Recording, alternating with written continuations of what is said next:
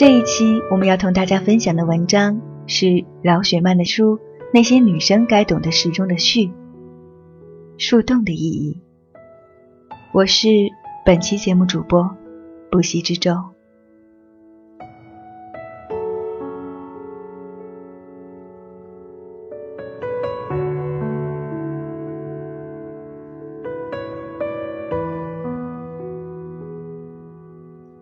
我的微博有一百多万个粉丝，但我做了一件看似很疯狂的事儿——开放私信。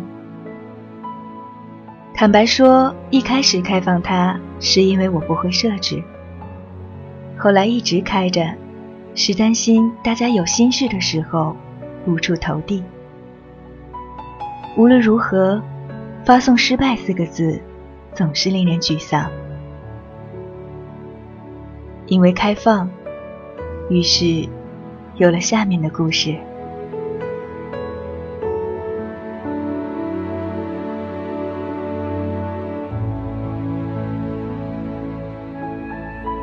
有个叫康蒂静的女孩，每天坚持在微博上跟我说晚安。晚安，老大。今天我这里二十五度，我开始穿裙子。晚安，饶大。我觉得我越来越喜欢陈医生了。如果我患了孤独症，你可以治好我吗？晚安，饶大。一个星期坚持不吃晚饭，我瘦了半斤不到，够傻。晚安，饶大。隔壁班的班花脸上起了青春痘，我感觉她想死。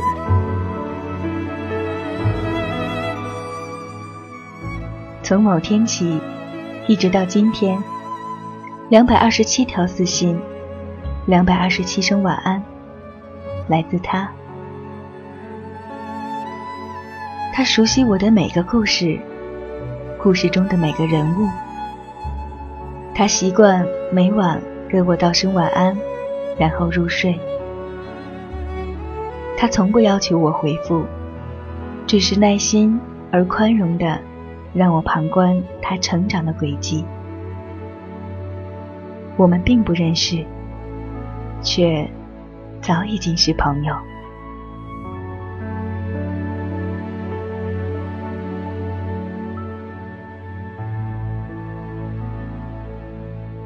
还有个叫安全感丢了再也找不回来的孩子，他的私信是这样的：我恨罗阿呆，我恨死罗阿呆，我要砍了罗阿呆。有什么办法可以让罗阿呆直接下地狱？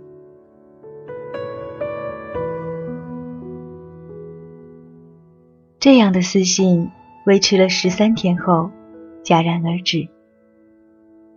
十三天，一个年轻姑娘恨的期限短如花期。我点开她的微博，她已经在享受美食，等待和别人的约会，听一首新出炉的情歌，涂淡蓝色的指甲油。曾经那么刻骨的仇恨。就像从来都不曾有过。至今，我不知道罗阿呆到底是谁，又做了什么对不起他的事情。但是我知道，放下就好，可以不必原谅，但放下就是成长。很多天后，这个水瓶座的姑娘对我说。谢谢你，我的树洞。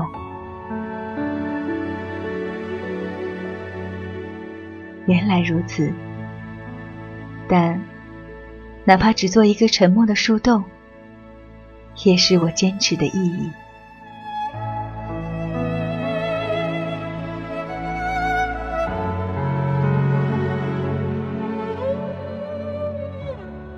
二零一一年。我出版那些不能告诉大人的事以后，书中公布的家长 QQ 群和孩子 QQ 群一夜爆满，公司前台堆满了大家给我寄来的信件，甚至有妈妈拉着女儿千里迢迢的来找我，指着她女儿哭着对我说：“救救她！”我用两个小时听完了他们的故事，然后我对他妈妈说：“他没事，有事的是你。”女孩在一旁哈哈大笑起来。治愈他，仿佛只用了一秒。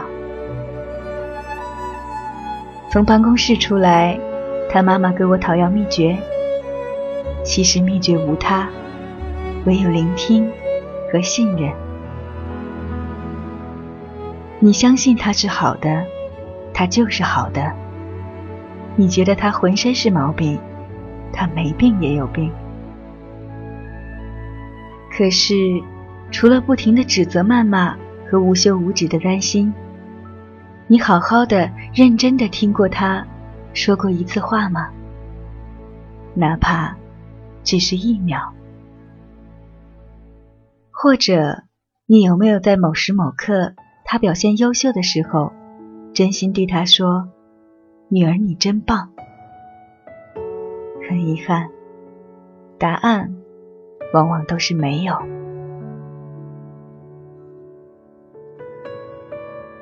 每当这时，我总是想：当妈妈还是女儿的时候，那些该懂的事，她懂了吗？如果没有，那么我们是不是？都应该一起来学一学。一眨眼，夏天又来了。我坚持了七年的女生夏令营，又一次从开营到闭营，身边很多人来来去去，只有我还一直勇敢无畏的站在这里。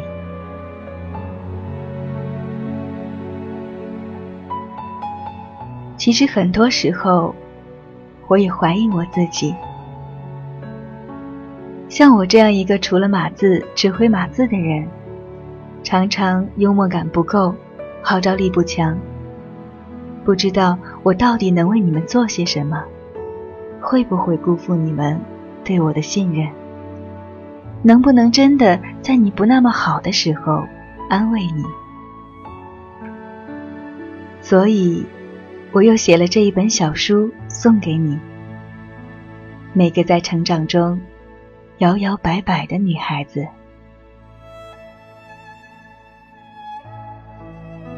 在总有那么一点小遗憾的人生路上，我的野心是教会你如何认识自己，学习爱自己，懂得与周围的世界打交道，并在受伤后能不断的自我修复。和重建自己，从而获得更为轻松快乐的人生。